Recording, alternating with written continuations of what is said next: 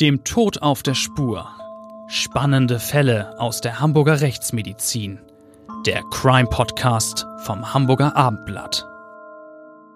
Dieser Podcast wird Ihnen von einem echten Hamburger Original präsentiert, dem GBI, Großhamburger Bestattungsinstitut. Das GBI in der Rechtsform eines Vereins ist seit 1920 die Adresse in und um Hamburg für alle Themen rund um den konkreten Trauerfall sowie bei der Bestattungsvorsorge. Trauer und Feier. Die Menschen vom GBI helfen Ihnen, individuell, empathisch und kompetent. Mit der einzigartigen GBI-Bestattungsvorsorge regeln Sie zudem rechtzeitig alles für ein gutes Ende und erhalten vom GBI eine zeitlich unbegrenzte Preisgarantie. GBI, das Hamburger Original 15 Mal in und um Hamburg. Hallo, liebe Zuhörer und herzlich willkommen zu unserem Abendblatt Crime Podcast, dem Tod auf der Spur. Ich freue mich, dass Sie eingeschaltet haben und uns zuhören wollen. Ich bin Bettina Mittelacher, Gerichtsreporterin beim Hamburger Abendblatt und natürlich ist auch wieder Klaus Püschel bei mir und ähm, Rechtsmediziner am UKE. Ich glaube, Sie kennen ihn alle. Guten Tag auch von meiner Seite. Heute geht es um einen Fall den ich ganz besonders ja, spannend finde und äh, der die Ärzteschaft äh, in keinem besonders guten Licht erscheinen lässt mit einem Täter aus meinem eigenen Krankenhaus. Also ein spannender Superfall. Ja, zunächst einmal müssen wir uns heute in eine ziemlich gruselige Situation versetzen. Ja, stellen Sie sich vor, da ist ein Geräusch, das die Frau aufschrecken lässt. Oder ein unbekannter Geruch. Irgendetwas hat sie alarmiert. Sie öffnet die Augen und sieht einen fremden Mann bei sich am Bett stehen. Er ist maskiert, er beugt sich über sie und droht. Ich habe ein Messer dabei. Einen Moment lang hofft sie noch, dass alles nur Einbildung ist, ein böser Traum, der gleich vorüber ist. Aber der Mann in ihrem Schlafzimmer ist keine Halluzination. Er ist real, bedrohlich, er ist angsteinflößend und seine Hände, die die Frau umklammern, sind stark. Er fesselt sie, dann drückt er ihr ein feuchtes Tuch auf Nase und Mund. Sie versucht sich zu wehren, aber ihre Kräfte lassen sehr schnell nach. Sie wird bewusstlos. Wenn sie wieder zu sich kommt, ist der Mann aus ihrer Wohnung verschwunden, aber er ist weiter in ihrem Leben, vielleicht sogar für immer. Wie ein dunkler, alles verschlingender Schatten begleitet er sie. Der fremde Mann hat ihr die Unversehrtheit genommen, die Sicherheit, und weil er maskiert war, hat sie keine Ahnung, wie er aussieht. Jeder, von dem sie, jeder, dem sie von jetzt an begegnet, könnte er sein, der Kerl, der sie vergewaltigt hat.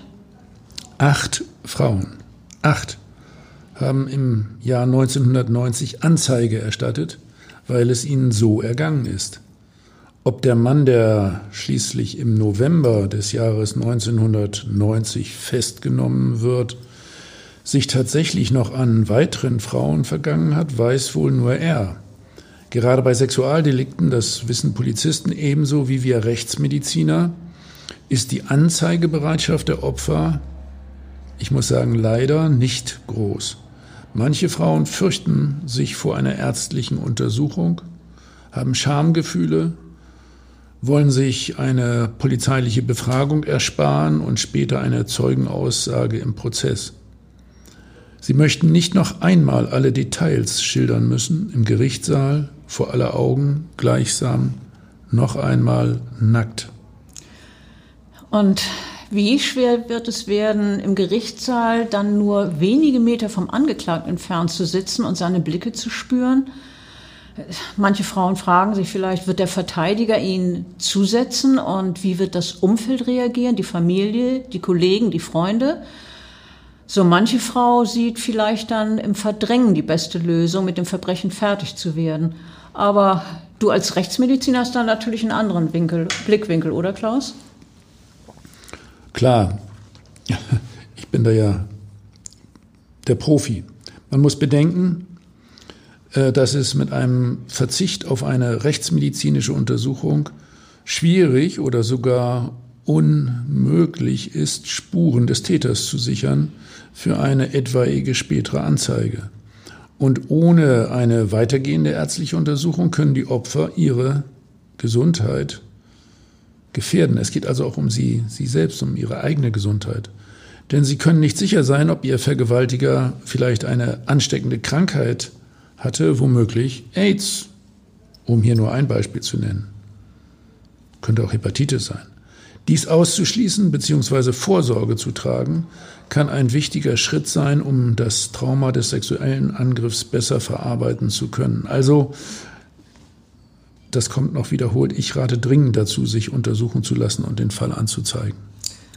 Und bei einer rechtsmedizinischen und gynäkologischen Untersuchung kann es natürlich möglich sein, Täter-DNA zu sichern und auf diese Weise mitzuhelfen, den Peiniger zu überführen, damit er später im Prozess dann seine gerechte Strafe bekommt und damit er sich keine anderen Opfer suchen kann, die womöglich schwer traumatisiert werden.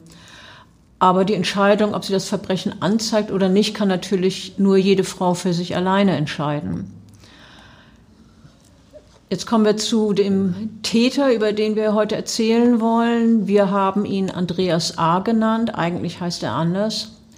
Dieser Andreas A der im Jahr 1990 zum Serienvergewaltiger wurde und über den wir in unserem neuen Buch Sex and Crime auch geschrieben haben, der hat sich über die Qualen seiner Opfer sehr wahrscheinlich keine Gedanken gemacht.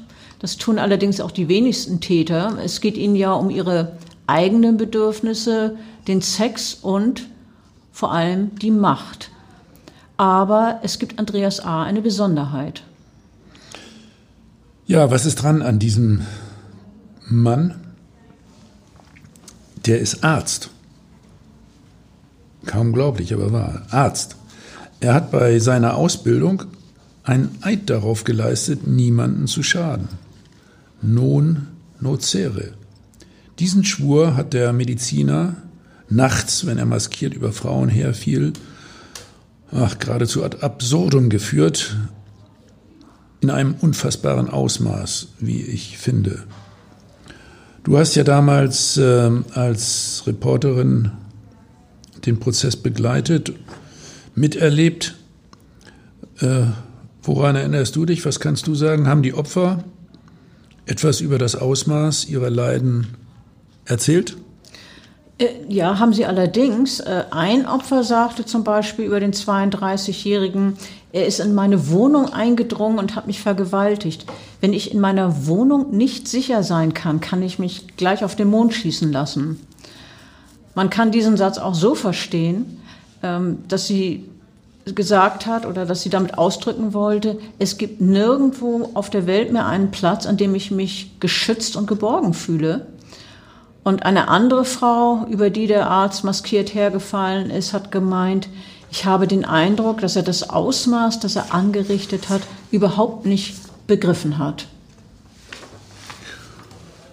Also sehe ich das äh, auch. Der war eben egozentrisch. Ihm ist es einzig darauf angekommen, seine Fantasien auszuleben, die ihn schon seit seiner Pubertät begleiten. Schon als, als Jugendlicher beginnt der Hamburger Mädchen und Frauen heimlich beim Entkleiden zu beobachten. Im Schutz der Dunkelheit, äh, später durch Fensterscheiben in Wohn- und Schlafzimmer, manchmal stundenlang. Als er dann Anfang 20 seine spätere Frau kennenlernt, hört er eine ganze Weile mit dem Spannen auf. Doch seit sie mit dem ersten Kind schwanger ist, verspürt er wieder diesen Drang, heimlich fremde Frauen zu beobachten. Und dass er Arzt ist, nutzt er gegenüber seiner Frau auch noch als Ausrede dafür, dass er abends und auch nachts immer wieder unterwegs ist. Er erklärt seine nächtliche Abwesenheit mit seinen Dienstzeiten in einem Krankenburger Krankenhaus, in dem er mittlerweile arbeitet. Und er behauptet auch immer wieder, dass er joggen gehen wolle. Doch anstatt sich zu trimmen, ist er auf der Pirsch wirklich stundenlang klebt er dann abends und nachts an Fensterscheiben. Aber das allein, dieses Gucken durch Glas, das reicht ihm dann bald nicht mehr. Er möchte die Frauen beobachten, ohne dass das Fenster im Weg ist. Ja, beim Joggen habe ich gerade noch eine Assoziation, betrifft mich selber. Ähm, aber reden wir über äh, diese Ausrede von dem Arzt. Zu Beginn des Jahres 1990 besorgt sich Andreas A. aus äh, der Klinik eine Flasche Chloroform, die er nun ständig in seinem Wagen bei sich hat. Er will damit Frauen in ihren Wohnungen betäuben, um so ungesehen bei ihnen sein zu können. Als Mediziner muss er wissen, weiß er auch, dass Chloroform zu Brechreiz führen kann und äh, auf der Gesichtshaut ätzend wirkt und auch zu einer Reizung der Augen führt, also eine durchaus äh, gefährliche Substanz. Aber Chloroform ist doch noch sehr viel gefährlicher als das, was du eben geschildert hast. Es bleibt doch nicht bei Augenreizung.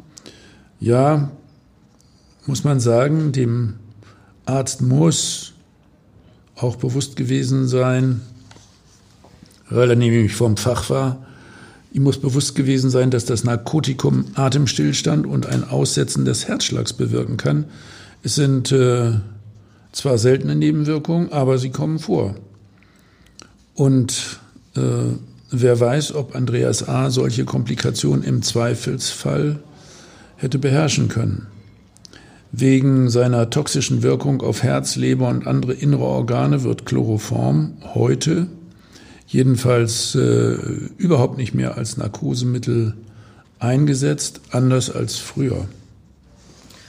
Aber über die möglichen sehr gefährlichen Wirkungen dieses Chloroform scheint sich der Arzt keine Gedanken zu machen. Ähm, er interessiert sich für die Frauen, die er missbrauchen will. Die Dunkelheit nutzt er als seine Verbündete. Und sein Beuteschema ist einfach gestrickt. Es geht darum, ja, es, die Opfer müssen weiblich sein, sie sollten jung sein und äh, wichtig für ihn ist auch, dass sie in einer Erdgeschosswohnung leben oder in einem Haus mit Garten. Ein Ort also, der leicht einsehbar und für ihn ohne großen Aufwand zugänglich ist. Er ist ein sportlicher Typ und clever und ein nicht vollständig verschlossenes Oberlicht oder ein auf Kipp stehendes Fenster reichen ihm tatsächlich, um in das Zuhause seiner Opfer einzudringen. Das erste Verbrechen begeht er Ende März 1990, jedenfalls soweit das aktenkundig ist. Danach äh, schlägt er immer wieder zu und noch einmal und ja, häufig, immer wieder. Zunächst vergehen zwei Monate bis zur nächsten Tat, dann zumindest mehrere Wochen. Zu den letzten drei Überfällen auf seine Opfer kommt es innerhalb einer einzigen Oktoberwoche. Das ist übrigens durchaus auch typisch für Sexualstraftäter. Dass sie immer schneller und, und immer häufiger ihre Taten begehen, in immer genau. kürzeren Abständen, meinst du? Ja. Hm. Ja, Glücklicherweise wird er dann im November 1990 gefasst und in Haft genommen. Wer weiß, wie viele Frauen sonst noch zum Opfer geworden werden. Und bei dieser Festnahme kommt Kommissar Zufall zu Hilfe. Ja, ich finde, man kann auch sagen, dass er sich offensichtlich äh, zuletzt zu sicher gefühlt hat, dass er leichtsinnig geworden ist und dann eben doch äh, einen Fehler gemacht hat. Er lungert jedenfalls vor einer Wohnung herum, in der er sich Monate zuvor schon ein Opfer gesucht hat. Und jetzt wird er von der Frau tatsächlich wiedererkannt. Die Verbrechen des Hamburgers sind jeweils ähnlich abgelaufen. Also er hat über Stunden diese Frauen beobachtet, jede Bewegung, äh, die sie in ihrer Wohnung getätigt haben. Und äh, wenn sie dann ins Bett gegangen ist und das Licht löscht, dann ist er zu seinem Auto gegangen und holt das Chloroform rausgeholt und mehrere Kordeln. Dann ist er in ein Zimmer eingestiegen. Wir haben ja vorhin schon gesagt, er hat dann äh, beispielsweise auf Kipp stehende Fenster genutzt. Und äh, von dort aus geht er dann an das Bett des Opfers, an das schlafende Opfer. Und äh, wenn die Frau dann durch ein Geräusch oder eine Bewegung wach wird und diesen fremden Mann an ihrem Bett sieht, er hat eine Kapuze tief ins Gesicht gezogen und ist zusätzlich mit einem Halstuch maskiert, ja, dann braucht man nicht viel Fantasie, um sich vorzustellen, wie die Frauen natürlich vollkommen entgeistert sind, schockiert, dass sie möglicherweise schreien, äh, ganz furchtbarer Gedanke. Doch der Opfer, nicht der Opfer, der Verbrecher.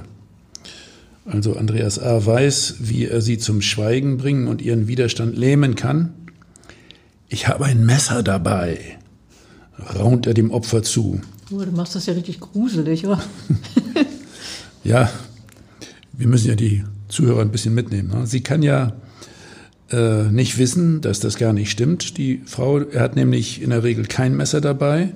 Seine beste Waffe ist vielmehr die Angst der überfallenen Frau. Und äh, dann hat er ja noch das Chloroform und seine Fesseln.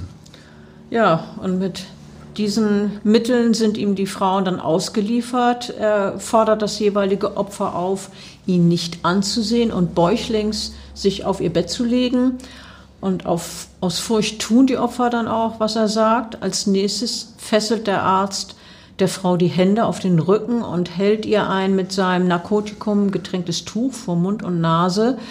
Sie versucht natürlich, sich zu wehren, wirft den Kopf hin und her, um, um sich von diesem Tuch zu befreien, von dem Gestank. Doch ähm, er hält sie fest, bis das Chloroform wirkt und ja, dann schwindet ihr Bewusstsein. Sie wird ohnmächtig. Wie lange dauert das ungefähr, bis, bis man dann bewusstlos wird? Wenige Sekunden?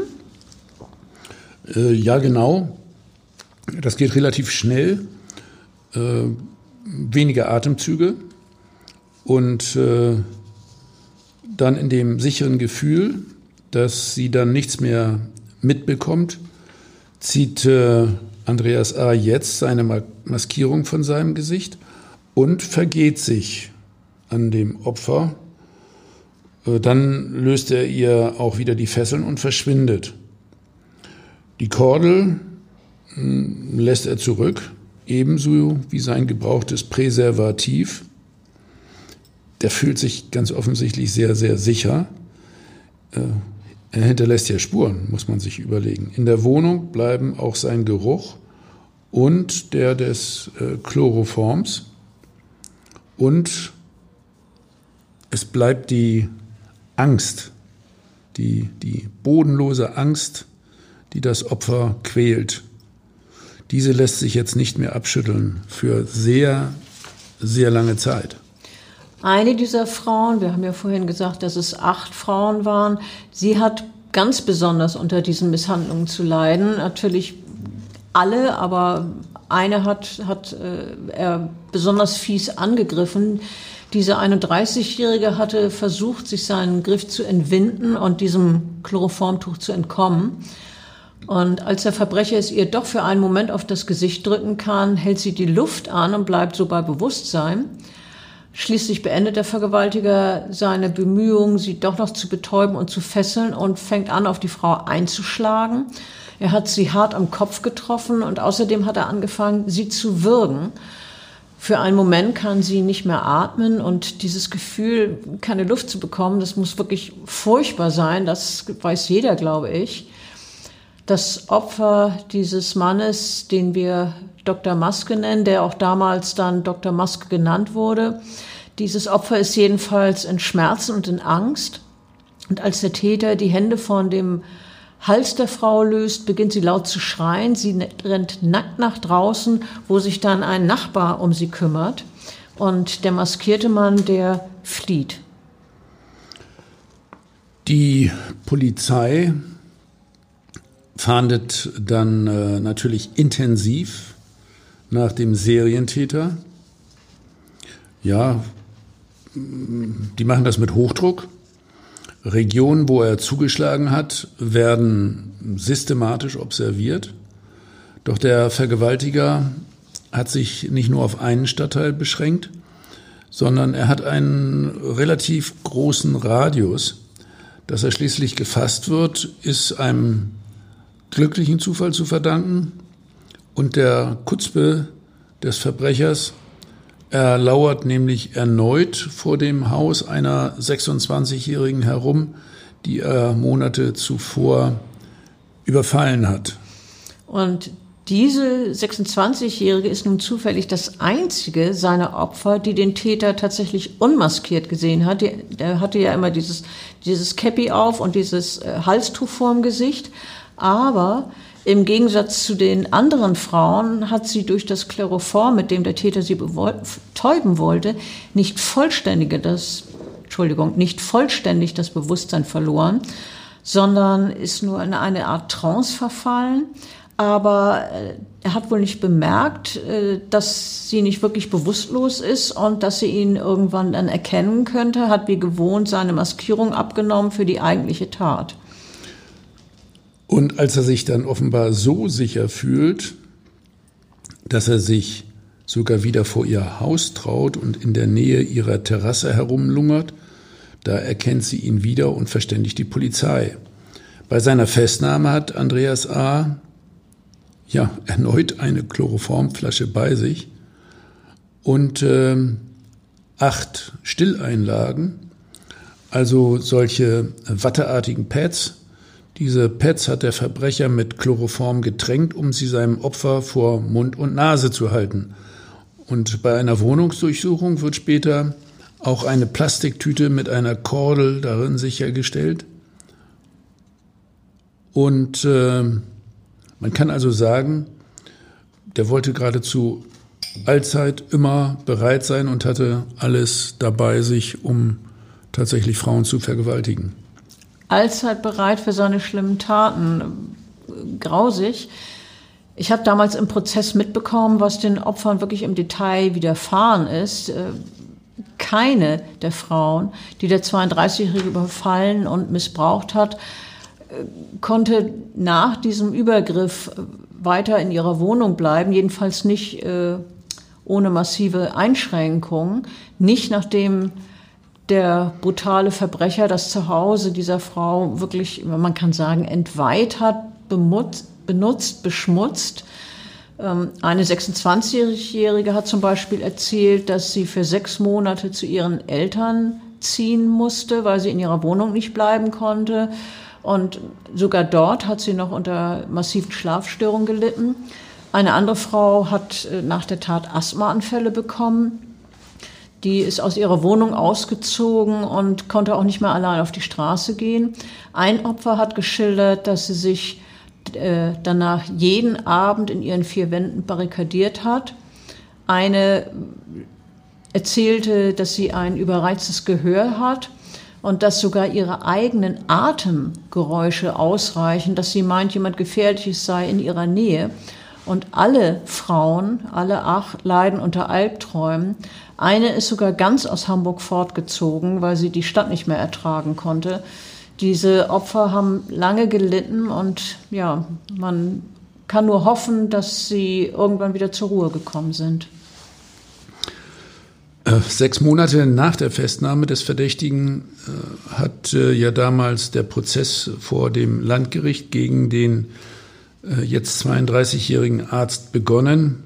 Was waren denn eigentlich genau die Vorwürfe gegen ihn und äh, hat er sich dazu konkret geäußert?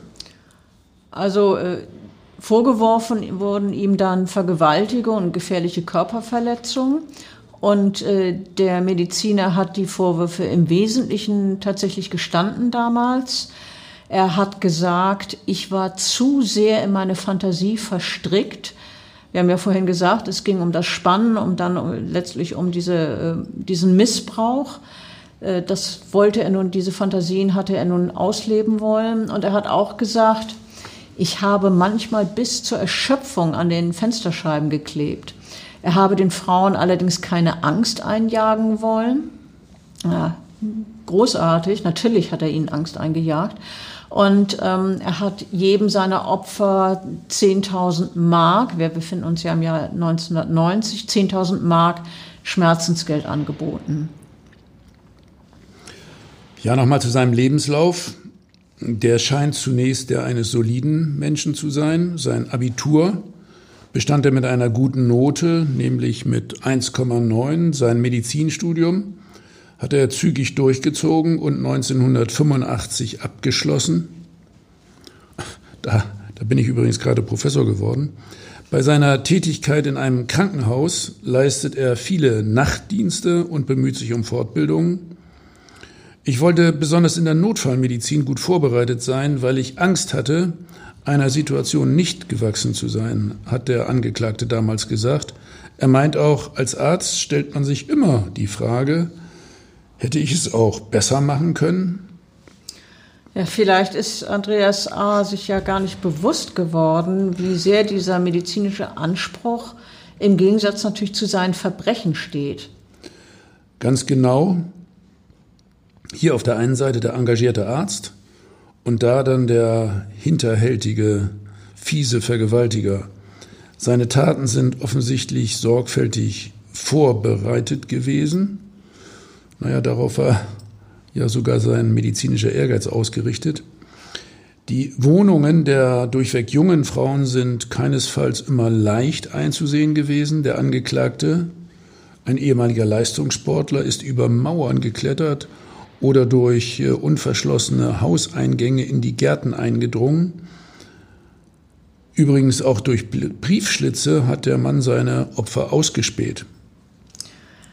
Und er hat gesagt, ich war dort nicht der einzige Spanner. Und die Zeit, in der er die acht Frauen vergewaltigt hat, beschreibt er so. Dieses Jahr ist für mich wie ein Tunnel gewesen. Ähm, ist ja schön ausgedrückt, aber ähm, für die Frauen war es danach dann ein Tunnel.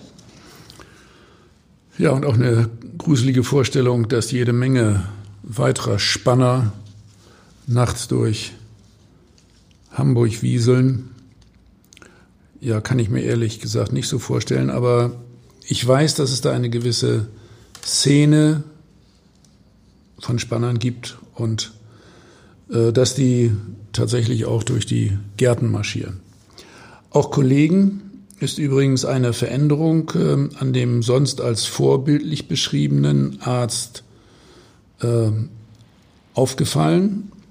Eigentlich hatte der ja keine Fortbildung ausgelassen, aber er vergrub sich dann in seine Arbeit und wurde immer verschlossener dabei, erzählt ein Kollege des Mediziners.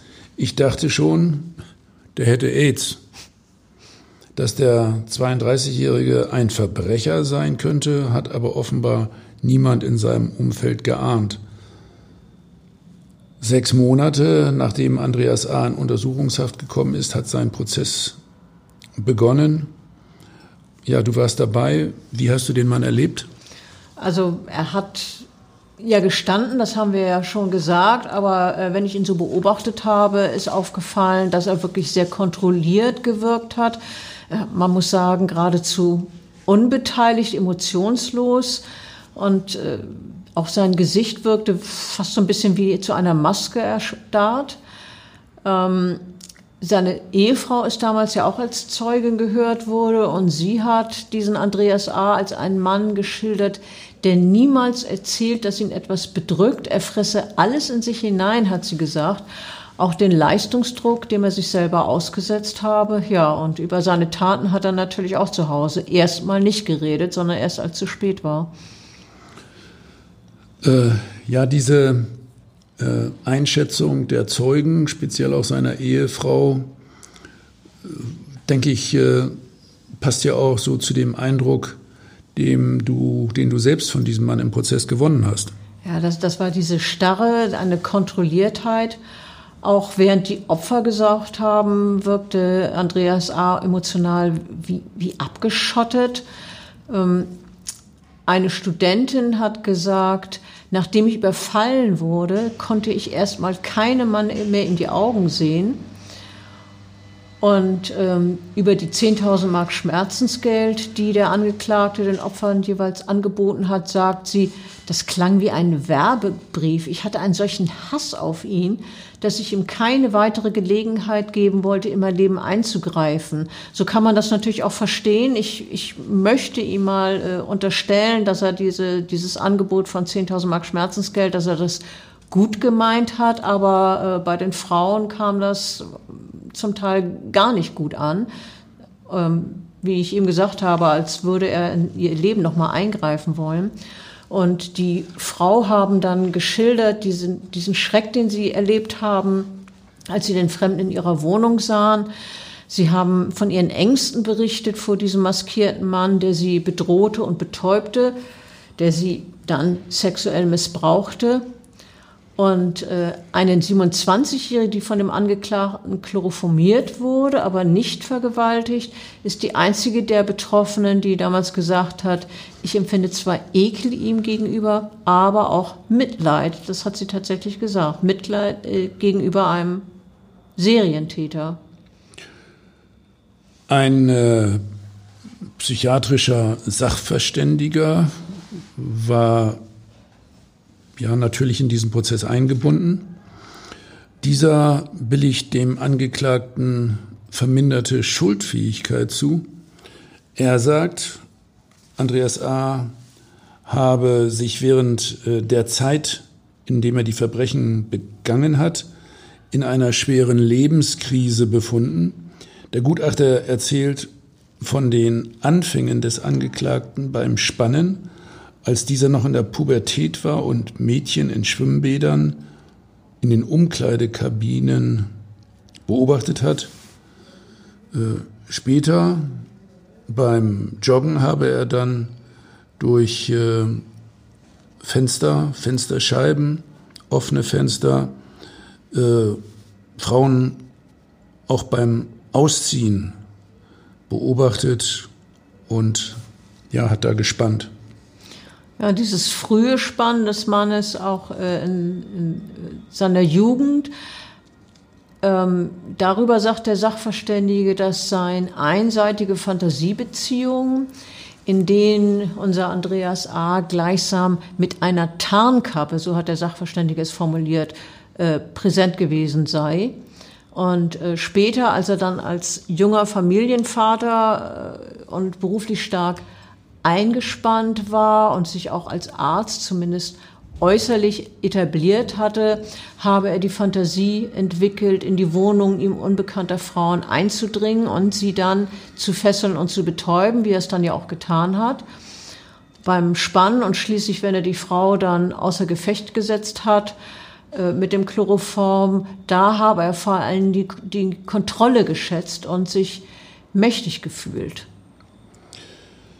Ja, äh, darum geht es auch ganz stark. Sex and Crime bedeutet Kontrolle haben, Macht ausüben. Äh, das ist ja oft bei den Sexualstraftätern zumindest ein wesentlicher Teil der Motivation.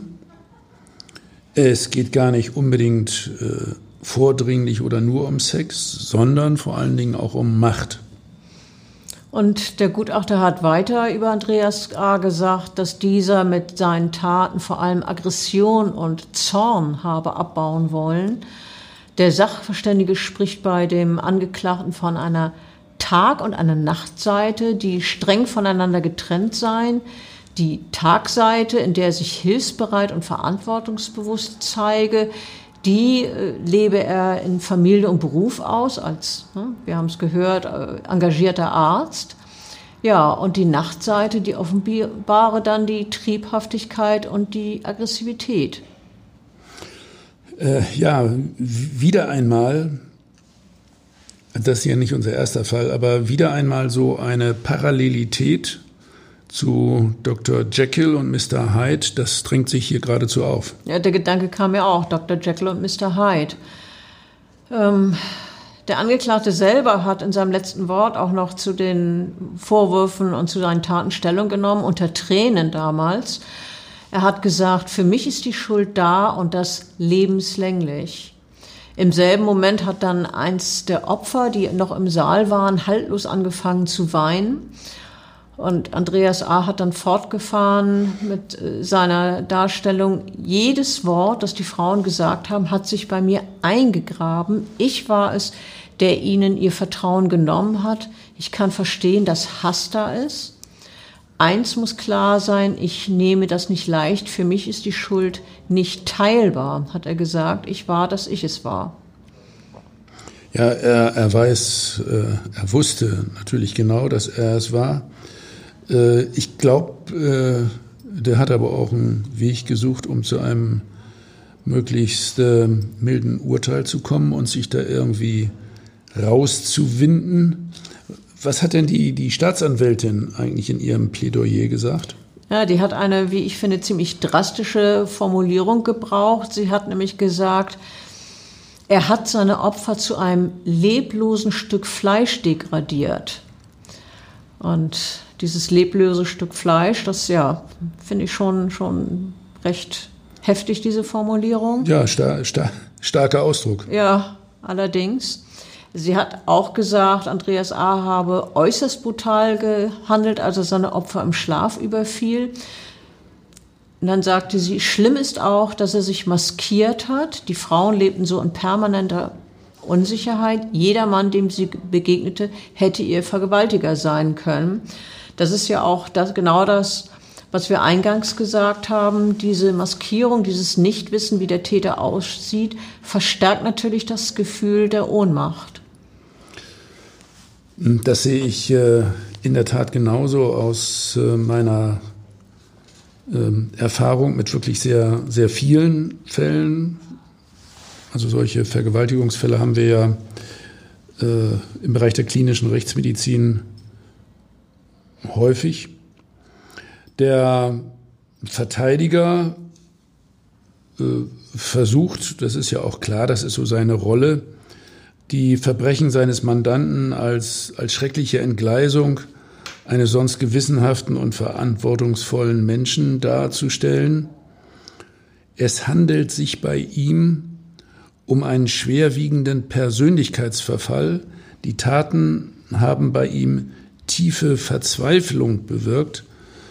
Das äh, Tagesgesicht war voller Aufopferung, seine abgedunkelte Persönlichkeit schaffte sich Opfer. Also ich finde, das ist hier extrem schön gefärbt und äh, auch ein bisschen pathetisch ausgedrückt, oder? Ja, also wenn man wenn man sieht, was der getan hat, dann dann finde ich, ist das echt zu zu schwülstig gesagt und äh, mich stößt das eher eher ab. Ja, da muss man äh, nun auch zu der Sache stehen. Andererseits ist es natürlich äh, der Job des Verteidigers, möglichst äh, seinen Mandanten gut zu vertreten, ganz klar. Das Gericht verhängt schließlich sechs Jahre Freiheitsstrafe für Andreas A. Äh, die Richterin hat in der Urteilsbegründung gesagt, der Angeklagte ist nur eingeschränkt zurechnungsfähig. Damit ist das Gericht der Einschätzung des psychiatrischen Sachverständigen gefolgt. Aber die Vorsitzende sagt auch, diese eingeschränkte Steuerungsfähigkeit, dass er das habe, klinge doch merkwürdig. Und zwar deshalb, weil alle Taten ja geplant waren. Und äh, der Mediziner auch im Prozess als Angeklagter ruhig und besonnen gewirkt hat. Die Richterin sagt dazu, das Abnorme versagt sich oft der öffentlichen Einsicht. Natürlich habe auch das Geständnis für den Angeklagten gesprochen und hat sich dann letztlich auch im Strafmaß ausgewirkt. Denn zu so einem Geständnis gehörten Mut, Einsicht, Schamgefühl und der Wille, die Taten auch zu beenden. Andererseits müsse natürlich strafschärfend berücksichtigt werden, dass der 32-Jährige die Frauen in ihrem privaten, ganz persönlichsten Umfeld überfallen hat. Ähm, Andreas A. habe in seiner Kindheit ein falsches Bild von einer dominanten Frau bekommen. Er sei unfähig, völlig gelöst zu sein. Und dann hat die Richterin noch gesagt, sein Blickfeld wurde immer tunnelartiger, das Gesicht immer maskenhafter. Kommen wir noch einmal auf das Gutachten des Sachverständigen zurück. Der hat nämlich gesagt, dass eine Wiederholungsgefahr bei Andreas A. ausgeschlossen sei. Der Sachverständige hat das damit begründet, dass es sich bei den Verbrechen des Arztes um Geschehnisse handle, die äh, auf einer besonderen inneren und äußeren Lebenskrise beruhen. Mit der Festnahme und Inhaftierung habe aber eine Zäsur eingesetzt. Ja, aus meiner Sicht, wer es glaubt. Und äh, die Zeit im Gefängnis habe bewirkt, so der Sachverständige, dass sich der 32-Jährige mit seinen Problemen auseinandergesetzt habe. Allerdings sei eine weitere Therapie zu empfehlen. Äh, das macht der Gutachter schon deutlich. Letztlich aber wirklich glauben wir ihm das, keine Wiederholungsgefahr bei diesem Serientäter. Naja, wir sollten das hier schon nochmal betonen. Und äh, ich kann sagen, der Sachverständige hat sich ordentlich geirrt. Ja, das hat sich dann später herausgestellt. Ähm, man kann vielleicht auch annehmen, dass Andreas A. wirklich geglaubt hat, dass seine Verhaftung und dann auch die Jahre im Gefängnis ein heilsamer Schock gewesen sind und dass er nie wieder straffällig werden würde. Aber die Realität hat ihn dann eingeholt. Erstmal ist die Beziehung seine, zu seiner Ehefrau zerbrochen. Im Prozess hatte sie noch zu ihm gehalten. Ähm, aber äh, dann folgte die Scheidung und vor allem schon beim Urlaub aus der Haft wird Andreas A. von seinem, einem früheren Opfer beobachtet und zwar beim nächtlichen Spannen. Also nichts von wegen Zäsur und, und nie wieder äh, zum Täter werden. Und äh, nun, nachdem er bei diesem nächtlichen Spannen erwischt worden ist, wird er jetzt selber von der Polizei observiert und die Beamten stellen dabei fest, dass er sich bei seinen Hafturlauben erneut und wiederholt voyeuristisch betätigt hat. Das ist natürlich ganz schlecht für die Prognose, äh, ob er nun vorzeitig entlassen werden kann. Ganz schlecht, wenn man, wenn man äh, früher raus will. Oft ist es ja so, dass ähm, Verurteilte, die im Gefängnis sitzen, nach etwa zwei Dritteln ihrer Haftzeit einen Antrag stellen können, dass sie äh, vorzeitig entlassen werden. Aber ja, wenn man bei solchen Taten dann als Sexualstraftäter erwischt wird, ja, nicht gut. Ja, das hat äh, auch die, die angemessene Konsequenz. Also als äh, dieser Arzt dann drei Jahre nach seiner Verurteilung einen Antrag auf äh, Aussetzung der Reststrafe zur Bewährung stellt und äh, damit eine vorzeitige Haftentlassung erreichen möchte, da wird ein neues Gutachten erstellt. Und der Gutachter wusste jetzt natürlich von den Spannertouren im Hafturlaub und äh, kommt deswegen für den mittlerweile 36-Jährigen zu dem äh, entblößenden, entlarvenden Ergebnis, dass die Gefährlichkeit dieses äh, Mannes, die äh, ihn eben in diese Spannen hineingeführt hat, weiter hineinführt, dass diese Gefährlichkeit so frisch sei wie am ersten Tag. Das ist natürlich ein ganz schöner Gegensatz zu dem, was der Gutachter im Prozess gesagt hat. Allerdings. Wenn man das mal mit dem früheren Gutachten vergleicht, unglaublich, da hatte es noch geheißen, keine Wiederholungsgefahr und jetzt so frisch wie am ersten Tag. Ja, und deshalb hat äh, Andreas A. tatsächlich seine Haftstrafe vollkommen abgesessen, sechs Jahre lang. Das war ja das Urteil. Und so wird er im November 1996, exakt äh, sechs Jahre nach seiner Festnahme, aus der Haft entlassen. Dass er seine Freiheitsstrafe von sechs Jahren somit voll verbüßt hat, äh, zeigt, dass eine vorzeitige Entlassung aus Sicht der Fachleute natürlich unter diesen Umständen nicht verantwortet werden konnte. Alle, die jetzt in dieser Zeit mit ihm äh, zu tun hatten, haben das sehr kritisch äh, gesehen. Und nicht nur das, der jetzt inzwischen 38-Jährige kommt auch unter Führungsaufsicht. Äh, er muss sich beispielsweise weiterhin äh, auch therapieren lassen. Und das, obwohl er jetzt felsenhaft verkündet, in meinem jetzigen Leben und auch in meinem Denken spielt der Voyeurismus keine Rolle. Aber er hat ja schon mal behauptet, dass er jetzt äh, geheilt sei sozusagen und das hat auch nicht geklappt. Und jetzt hat er wieder solche Beteuerungen verkündet. Ja, weit gefehlt.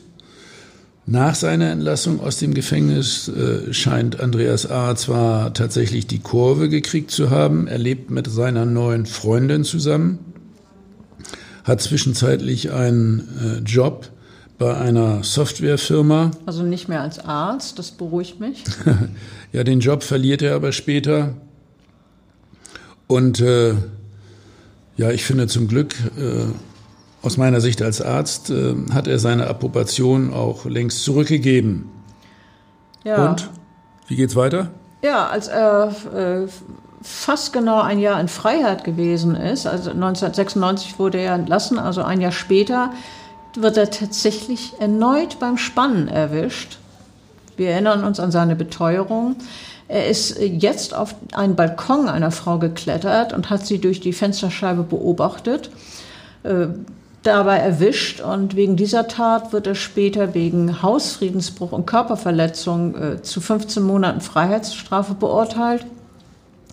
Erst wird die Strafe nicht zur Bewährung abgesetzt, ausgesetzt, erstmal 15 Monate ohne Bewährung und dann ist er in Berufung gegangen und dann wurde sie zu einem Jahr Haft abgemildet mit Bewährung. Und nun hat er eine Therapie begonnen, die wirklich helfen soll. Das hat er versprochen, zum ich weiß nicht wievielten Mal. Ja, äh, spannende Fragen. Also ich hatte persönlich mit ihm seitdem beruflich nicht mehr zu tun. Aber äh, der Eindruck seiner Zeit, der ist wie eine tickende Zeitbombe. Und äh, die muss man unbedingt entschärfen, dauerhaft. Ich hoffe, das ist gelungen. Also auf jeden Fall, das kann ich sagen, sind danach keine Verbrechen mehr aktenkundig geworden. Bis heute. Also vielleicht hat er tatsächlich und wahrhaftig die Kurve gekriegt. Man kann es ihm wünschen und vor allen Dingen natürlich all den Frauen, die dadurch nicht zum Opfer geworden sind. Ja, und allen Frauen, die zum Opfer geworden sind, denen rate ich jetzt äh, noch einmal so früh wie möglich zur rechtsmedizinischen Untersuchung gehen, so früh wie möglich sachkundige Spurensicherung, Dokumentation der Verletzungen, Postexpositionsprophylaxe, professionelle Untersuchung und äh, das Ganze kann jederzeit in der Rechtsmedizin stattfinden.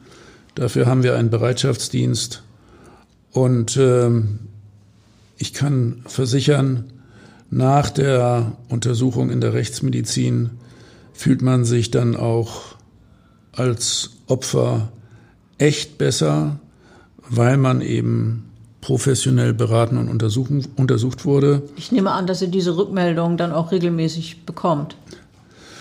Ja, äh, also da haben wir sehr, sehr positive Erfahrungen gemacht und äh, bei uns arbeiten ja in diesem Bereich auch äh, praktisch nur Frauen, auch in der Gynäkologie, mit denen arbeiten wir ja eng zusammen.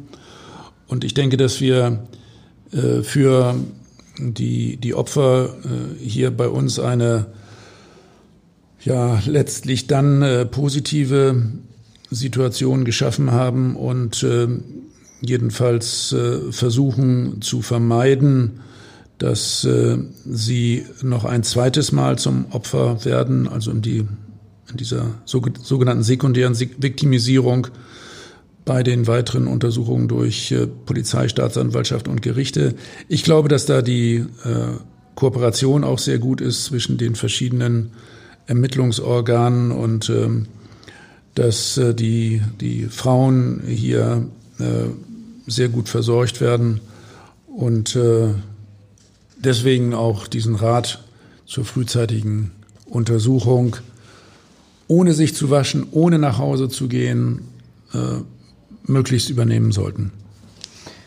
Vielen Dank. Ein spannender Fall. Du hast eingangs schon gesagt, dass er wirklich spannend ist dem, mit dieser besonderen Note, dass der Täter ein Arzt ist. Und ähm, ich glaube, äh, wir haben auch äh, einiges darüber gelernt, äh, über solche Täter und äh, solche Verbrechen.